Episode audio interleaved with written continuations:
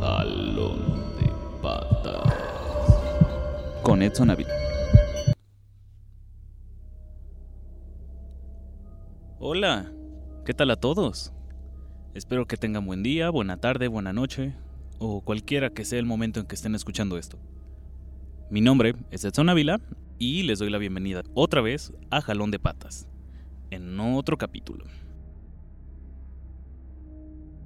Bueno, chavos, el día llegó. Por fin. Y decimos por fin porque de alguna manera decidieron poner la película a estrenarse este año. No la quisieron estrenar el año que viene. Pero no fue algo apresurado. Y creo que de alguna manera sí valió la pena. Así es, cuates. Hoy mismo les voy a hablar de Scream 6, o Scream B como la metieron en Estados Unidos. La secuela de la recuela del año pasado, así como se escucha, en la película les explican por qué tanta terminología. Aunque perdimos al único e incomparable Wes Craven en 2015, la franquicia encontró su camino de regreso el año pasado con éxito. Logró ser un éxito en taquilla y de inmediato aprobaron una sexta parte que se empezó a producir el mismo año pasado en junio. O sea, grabaron todo el verano para poder estrenar la película este año. Bueno, para poder empezar, tengo que decir que este movimiento en un principio no me convenció. Creo que un poquito lógico, o simplemente una mala idea que nos hacemos pensar que una película grabada y estrenada en tan corto tiempo necesariamente va a ser mala. Que no va a estar muy bien armada, pero pues, ¿qué creen? Scream 6 logró marcarse como una de las mejores de toda la franquicia. De hecho, ahorita mismo está entre ser mi segunda y tercera favorita. Porque sí se da un buen tiro con la 4 y supera por completo a la primera y a la segunda. Es muy de boomers decir que la primera es insuperable, la primera es icónica, pero la segunda es mucho mejor que la primera. La tercera mm, es un chiste del mal gusto del que realmente no me gusta hablar. La cuarta fue un buen intento, pero pues no retomó a las personas, aunque personalmente era mi favorita. Y la quinta no estuvo mal, pero pues prácticamente vuelve a ser la primera. Las seis que tenemos ahorita en mano Mucha gente cuando les comenté, no, pues va a salir la 6, hay que ir a verla, decían, ¿ya lleva 6? ¿Por qué lleva 6? ¿Cómo pueden explotar tanto una franquicia? Y ahí uno se queda pensando, ¿qué tan explotada está Scream? En un lapso de casi 26 años apenas lleva 6 películas. Esas mismas 6 películas le salieron a Halloween en un lapso menor de 20 años. O tal vez 15, el slasher se fue muriendo poco a poco exactamente por esta necesidad de estar sacando secuelas constantemente y no dejar en paz a la protagonista. Y que el asesino encuentre la manera de reencarnar, no sé, salga de un gato y de pronto ya volvió a nacer y va a matar a todos otra vez. Poquito a poquito este recurso se volvió un poco más ridículo y las películas de slasher simplemente dejaron de sorprender.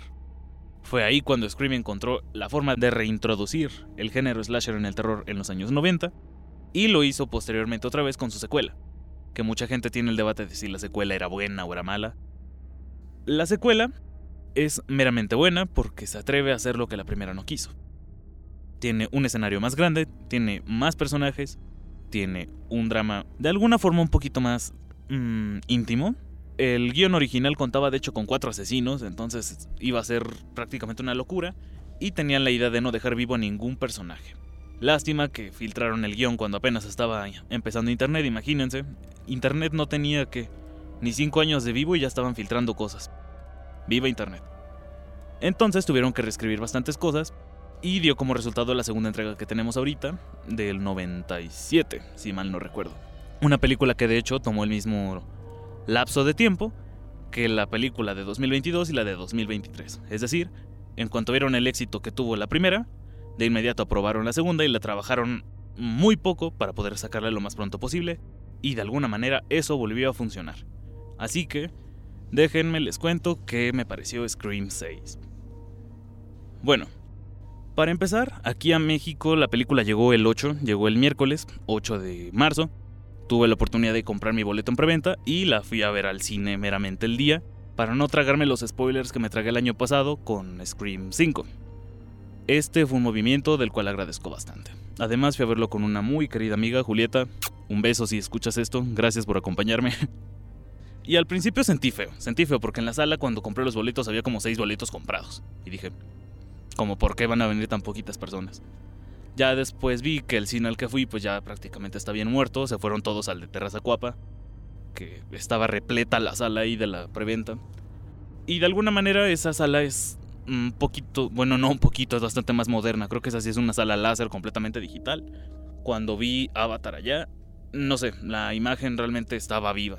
Aquí siguen usando el mismo proyector de hace unos 10 años, se ve bien, se ve bien, pero pues ya le está ganando la de Terraza Guapa. Ni modo. Voy a extrañar mucho Cinépolis Miramontes si lo quitan. Pero no vamos a hablar de Cinépolis, vamos a hablar de la película. Sí, parecía que la preventa era lo que iba a marcar pues el, la impresión que iba a tener de la película yo, que la gente no la quería ver. Pero en cuanto entramos a la sala, un montón de gente entró. Así, fueron a comprar su boleto directamente a la hora. Tal vez no tenían la preventa, pero fueron a comprar su boleto y la sala quedó en tres cuartos, digamos. Entonces, empieza la película con una escena como las que ya sabemos que empieza cada película de Scream, que, no sé, ya había leído por las críticas en Twitter que la escena inicial era muchísimo mejor que la de la primera y que era la mejor desde la primera. Yo no las comparo con la primera, yo la comparo con la segunda. Y realmente no, no superó a la segunda, pero queda al nivel. Esta escena es... enmarca muy bien todo lo que tienen como propósito en esta película montar todo en Nueva York y mostrarte que aún rodeado de tanta gente en el público, en horario nocturno donde se supone que pues la noche apenas empezó, o realmente empieza el día para las personas de vida nocturna, ustedes entienden, este tipo de cosas de Nueva York siempre han montado que en Nueva York realmente se vive de noche. Y aunque esté tanta gente de noche fuera contigo, nadie te va a oír gritar si te atrapa el asesino. Eso quedó muy claro con esta primera escena. Y aquí empiezan los buenos puntos, o bueno, lo que tengo de primera impresión. Esta película es increíblemente grande. Fueron a dar a Nueva York para poder darle muchísimo más espacio a los personajes y sobre todo al asesino para que pueda perseguirlos por un espacio mucho más grande y funciona. No les voy a decir que andan en cada esquina de Nueva York, pero algo representativo de Nueva York en cada escena si lo encuentras. Tenemos nuestra escena en el metro, nuestra escena en Central Park, nuestra escena en una zona de abarrotes, nuestra escena en una calle cualquiera de Nueva York completamente concurrida, además de darle el ambiente de estar situada en Halloween. Todos están teniendo sus fiestas de Halloween y aparte remontamos a una universidad como en la segunda entrega de Scream. Esta vez con Tara estudiando ahí dentro, junto a Chad y Mindy, sobrevivientes del anterior. Pero aunque reincidan en caer en una universidad, las cosas no se quedan ahí dentro. Sí se salen al campo de Nueva York y todo sucede ahí tengo que decir que toda la mugrosa película estuve bien agarrado al asiento porque de verdad no esperaba que la película fuese a tener tanto suspenso. La anterior fue muy chistosa, fue muy cómica. Rozaba casi como lo fue la 3, pero pues no, no fue como la 3. Sí mostraron bastante más su intención de, de plasmar un legado, de mostrar cuánto había hecho la primera película y cómo todavía se podían seguir haciendo películas de Scream. Esta segunda, no. Esta segunda se basa en somos una secuela y vamos a hacer las cosas muchísimo más perras que lo hicieron en la película anterior. Hay muchísima más violencia, muchísima más sangre, muchísima más tensión y sobre todo mucho más suspenso. Y funciona. Claramente no vas a estar viendo aquí un thriller de Hitchcock, pero sí vas a estar viendo unas escenas bastante incómodas con escenarios que realmente no son tan chiquitos, tampoco son gigantes, pero aún así te dan la suficiente incomodidad de decir, ah, ¿por qué esto está pasando aquí? ¿Por qué no puedo salirme o por qué no me pueden ayudar? Y aquí entra lo mero mero bueno de la película, Melissa Barrera. Yo me quejaba de Melissa Barrera en la película anterior porque la verdad tiene una cara de balón que no tiene ninguna expresión en la película anterior. Era muy difícil darte cuenta si estaba enojada, si estaba triste, si estaba feliz. Fruncía el ceño, fruncía el ceño y eso era toda su actuación. Pero esta película parece que trata más de Sam, de ella misma, de Melissa Barrera, a comparación de la primera que trató más sobre Tara. Y se agradece. Se agradece porque una de las cosas que dije de la película anterior fue que el desarrollo entre ambas hermanas quedó algo seco. Algo que se compensa en esta segunda entrega, bueno, sexta entrega, viendo el drama que tienen ambas por el trauma de la película anterior. Cómo cada una decide lidiar con lo que pasó y que Sam realmente tiene miedo de lo que tiene dentro de ella al ser hija de ya saben quién, porque si no vieron la anterior, aunque ya ha pasado un año, no voy a andar bañando spoilers en este bonito podcast. No quiero ser tachado. Dentro de esto se incluyen los nuevos personajes, como lo fueron Queen, Ethan, que... Bueno, yo vengo aquí a destacar a Ethan porque viene siendo interpretado por Jack Champion. Jack Champion seguramente lo van a reconocer porque salió en Avatar 2, fue el niño Spider, el único niño entre todos los Navi. Este tipo que prácticamente grabó cuatro películas completamente desnudo, solo trae un taparrabos. Y, y, y se supone que en la segunda película de Avatar pues viene representando lo que es un traidor, y tiene una actitud muy de niño, porque es prácticamente un niño. Aquí lo vemos con actitud universitario, una persona tímida, el típico compañero invertebrado que todos tenemos. Y... Híjole, eh, híjole. ay, ay, ay, no hombre, qué galanes. no, en serio. Eh, me sorprendió bastante la gama actoral que tienen cada uno de estos personajes. Ah, olvidé mencionar a Nika al vecino guapetón. Este vato es actor de teatro y realmente no parece un actor de teatro. Sí parece que lo sacaron de una revista para mujeres. Es muy bien, pero a pesar de que todos, todos, todos tengan cara de ser modelos, logran, logran su personaje. Y sí sientes, sí te importa a fin de cuentas cuando pasa lo que pasa. Sobre todo porque este nuevo Ghostface, usando toda la temática de las máscaras de legado de todos los asesinos anteriores, este nuevo asesino es muy violento, bastante violento. Claro, no rozan lo gore. Pueden compararlo tal vez con la primera de Halloween, del remake de Halloween. Tuvo bastante violencia. Mm, de alguna manera fue más gore que las primeras películas, pero no roza en lo asqueroso. Queda en un tono todavía digerible, pero sí, sí te hace sentir ñañaras de que... Ay, porque tenían que enseñar tanta cosa así. y yo, yo en serio estaba viviendo esa película, me dio mucha cosa ver todo. Pero ahí seguía, ahí seguía. Quería saber qué seguía. Todavía me entraba la emoción de ver qué era lo que seguía. Todo esto se acompaña con una muy buena y agradezco dosis de gritos. Yo me quejé de esto en la película anterior también, que si la película te dice Scream y el subtítulo es grita, ¿por qué los personajes no gritan? Bueno, esta película es una completa gritería. Tienes a un asesino nivel Ferras que viene aquí a cuchillarte por todos lados. ¿Cómo por qué no gritarías? Bueno, aquí sí hay un festival de gritos por todos lados y se aplaude, se aplaude y se agradece. Muchas gracias. Además, también tenemos incontables referencias, sobre todo en la primera escena tenemos una muy mera referencia a hacer lo que hicieron el verano pasado, en una de las poquitas buenas escenas que tiene esa película, que aunque de alguna manera también resulta icónica en el slasher, no es que sea una muy buena película, ni un ejemplar, pero pues enmarcó, enmarcó a sus actores, y los buenos momentos que llegó a tener, pues sí son indiscutiblemente algo icónico en el terror, y aquí supieron aprovechar eso mero reutilizaron, o bueno, se inspiraron, digamos, se inspiraron en lo que sucedía en tal escena y lo replican acá y queda de cereza. Para esto, creo que ya elogié bastante la película, así que puedo decir algunas cositas que se me hicieron... Mmm, pueden mejorar, pueden mejorar si tienen la intención de hacer la trilogía y sacar una séptima. Primero, el drama. El drama, aunque lo hicieron más creíble esta vez, si sientes que la relación que tienen ellas dos entre hermanas, Sam y Tara, puede ser algo con lo que puedas identificarte, pero puede ser bastante más real. El ejemplo más primordial y por lo cual siempre están comparándola con la primera es que la primera, más que una película de terror, era de alguna manera puede servir como un drama, un drama, un drama de horror.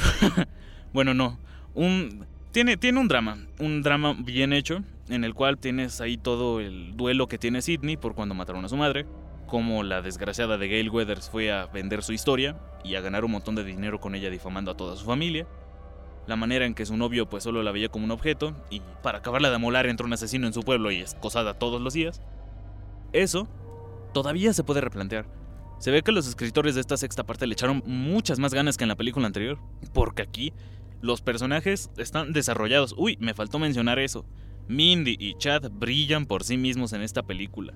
En la anterior ninguno tuvo tiempo para brillar por sí mismo. Y creo que por eso también fue bastante obvio identificar quiénes eran los asesinos en la película anterior, porque todos tenían su momento de brillar, y los únicos que no destacaron en nada pues resultaron ser los asesinos. Eso era medio predecible. Aquí, todos los personajes, viejos y nuevos, tienen su momento y puedes recordarlos por una u otra línea. Entonces, implementaron bastante bien el desarrollo de personajes y esperemos que eso continúe junto a un drama más trabajado. También me gustaría pedir que si van a meter personajes, los maten muertos. En las primeras tres películas fue muy difícil que arrastraran sobrevivientes. Tuvimos solamente al trío icónico de Sidney, Dewey y Gale. Pero en estas, ya. Uy, es que eso puede ser un spoiler, entonces mejor ya no sigo diciendo de eso. Pero me gustaría que si llegan a meter más personajes para la siguiente película, si los matan, que los maten. No es muy bueno andar arrastrando tanto personaje que lo ataquen y no se muera, porque no queda la credibilidad. Claro, no es como que de un cuchillazo se vayan a morir, pero en esta película te dan una cantidad bastante considerable de cuchillazos como para que no te mueras. Así que háganlo un poquito más creíble. No es nada difícil. Y para terminar, puedo mencionar que me gustaría ver... Mm, esto es creo que algo en lo que bastantes fans coincidimos, que es que el factor sorpresa del asesino tiene que volver por completo. Ya viene siendo unas dos, tres películas para acá que uno ya no siente la tensión de saber, ah, ¿ese güey era el asesino? No. Por eso, mero, tienes que escribir bien a tu personaje, ubicarlo en escena y situaciones que pasan en todo el transcurso de la película para que sea cada vez más... Mmm, más incertidumbre, más pensarle saber quién puede ser el asesino. Aquí, como les dije, en el anterior, nuestros dos asesinos eran personajes que realmente no destacaban en ninguna otra cosa, no salían en ninguna otra escena cuando curiosamente mataban a alguien. Es muy predecible saber quién iba a ser. Aquí en esta película, me voy a jactar de decirles que sí le volví a atinar. No, no era viendo los trailers, sino que vi la cara del personaje. Y dije, ay, este güey, este güey es el asesino. ¿Y qué creen? Le atiné. Pero no les voy a decir quién es porque seguramente no han visto la película y no quiero andar arruinando películas. Pero este es un punto que yo creo que muchas personas agradecerían tener una película enfrente y no tener un indicio de quién va a estar atrás de la máscara. Porque pues eso es de alguna forma el corazón de la película, el misterio. Y si no tienes un personaje misterioso, que no te está haciendo cara de fuchi a cada rato para que supongas o sospeches de él, es bastante simple. Trabajar bien tus escenarios, plantear la trama y distribuirlo en la mayor cantidad de escenas posibles para que se confunda y puedas dejar sin pistas a las personas que están viendo la película. Bueno, pues para terminar, yo vengo a decirles lo que todas las personas que vean hablando de esta película, reseñándola, criticándola o analizándola, les van a decir. Es una secuela digna, la verdad es bastante superior a muchísimas secuelas, sí, estoy muy de acuerdo, creo que está en el top 3, si no es que en el top 2 junto a la segunda. Yo repito, la cuarta es mi favorita, pero considero que la segunda es mejor que la primera, y sobre todo, la mejor de toda la franquicia. Pero esta seis, podría decir que superó a la cuarta y está al nivel de la segunda, muy fácilmente. Se nota que los directores del colectivo Radio Silence le tienen muchísimo aprecio a la franquicia. Muchas gracias por eso. Es, es algo que es prácticamente un sueño para cualquier persona que ve películas aunque sean comerciales, se pueden considerar cinéfilos y ven a sus semejantes triunfando, haciendo lo que les gusta con las franquicias que les gusta. Y cuando todo esto va de la mano, resultan en películas como Scream 6, bien hechas, son prácticamente un sinónimo de éxito. Yo espero que esta película recaude bastante más que la anterior. Pero sobre todo que no la saquen en digital en dos semanas, porque si recauda 100 millones y ya por eso la sacan en digital, es como meterte el pie tú solito. Esta película fácilmente puede superar el récord de taquilla de todas las demás películas. Tienen el material. Y aparte tuvo muchísima promoción. Tienen sus disfraces, tienen lo que fueron a regalar a los cines. Yo todavía tengo que ir a Cinemex a comprarme mi vasito. Y aparte, todos los personajes, o bueno, todos los actores en las entrevistas están diciendo que están emocionados por lo que sigue. Así que, ¿qué está esperando Paramount? Ya que confirme la séptima, pueden darle ahí un cierre a la trilogía y no sé, pueden rebotear la serie porque la serie fue una reverenda cochinada. Quítenle eso a MTV y dénselo a Paramount. Paramount realmente está trabajando muy bien en sus series. No sé si han visto por ahorita. Ay, se me olvidó cómo se llama esta serie. Es Wolf, algo así. Tiene a Sarah Michelle Gellar, a nuestra queridísima Daphne de scooby como protagonista, nuestra querida Buffy, la cazavampiros. Wolfpack, perdón, Wolfpack, esa mera. no la he seguido viendo, pero vi los primeros dos capítulos y realmente tienen una muy buena serie. Entonces, ¿qué esperan? Quítenle los derechos de la serie a VH1 o a MTV, no me acuerdo cuál de los dos tienen. Quítenselos, reescriban todo, pueden quitar a todos los personajes, a nadie le importa. Pero denle un trato digno a la serie, tal como lo están haciendo con la película. Así que, para poder terminar mi altar, jijiji, menuda coincidencia, si la ven, pues ya sabrán que es un altar, a la sexta película, yo muy, muy francamente, desde cuando subí mis historias de que acababa de ver la película, le di cuatro estrellas. Y sí, yo me mantengo en las cuatro estrellas, si no es que cuatro y media, porque película al tope. Creo que va a ser de lo mejor del terror hasta ahorita. A comparación de lo que le hicieron a Halloween con su reboot en Halloween Kills, la verdad a mí me gustó Halloween Kills, pero se nota muchísimo el declive. Querer dar más sangre por menos historia, dando un completo bajón a lo que fue la primera a la segunda, y ni hablar de la tercera. Bueno, sí, sí hablé de la tercera, pero no sé, como que ya les había contado en el anterior podcast qué le pasó a ese podcast, así que se va a recuperar, no se preocupen. Nada más, yo aquí vengo a recomendarles muchísimo si escuchan esto que vayan a ver Scream 6, pueden ir con amigos. Si no han visto ninguna, pueden ver la primera y la quinta, no hay ningún pierde. O incluso la cuarta. O bueno, que les quita, vean todas. Ya estamos bien acostumbrados a vernos series de Netflix en una sentada, pueden ver la franquicia completa en un fin de semana, no pasa nada, inviértanle tiempo, está divertida, se las recomiendo. Y pues, nada más. Ah, yo Estoy muy agradecido por lo que hicieron con esta película y espero que si ya hacen una séptima le tengan el mismo cariño y trabajo a esta. Bueno, como a esta. Que sea igual de buena y van a tener otro éxito asegurado. Bueno, creo que hasta aquí ha llegado el capítulo de hoy. Muchas gracias. Claro que no va a ser el único del mes, no se espanten, todavía tenemos que hablar de Huesera, tenemos que hablar de la muerte infinita, que no sé por qué aquí en México le pusieron muerte infinita a Infinity Pool. Pero fue una película que vi y me dejó bastante perturbado por lo desagradable e increíblemente atroz que es, pero buena a la vez. Huesera, la película mexicana del momento, que de alguna manera salió en cines y salió de forma digital a la misma vez. Espero que esta película no haya salido de nuestros impuestos, porque aunque es una buena propuesta, me aburrió y creo que me quedé dormido la primera vez que la vi porque no me acuerdo de mucho. Vamos a hablar de eso aquí y espero que sigan oyendo mi fastidiosa voz muy pronto, He estado ocupadito por algunas cositas de la escuela. Ah, no voy a andar ahí haciendo el ridículo en teatro. Bueno, dando todo lo, mejor de mí en teatro.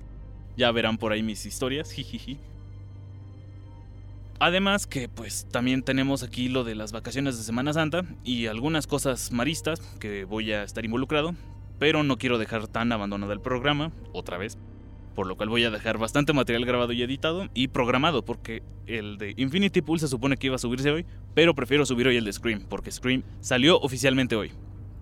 El estreno fue hoy, aunque ya la fui a ver el miércoles, y quiero que esté vigente para todo el rato que va a estar la película en el cine.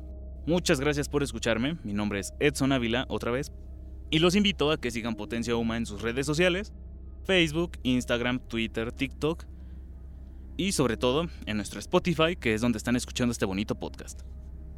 Ya saben que esto está siendo grabado desde el último cuarto del último piso de la torre más alta de la Universidad Marista, aquí en la cabina de Potencia Huma, donde estoy saludando a Karina enfrente de mí. Mi nombre es Edson otra vez.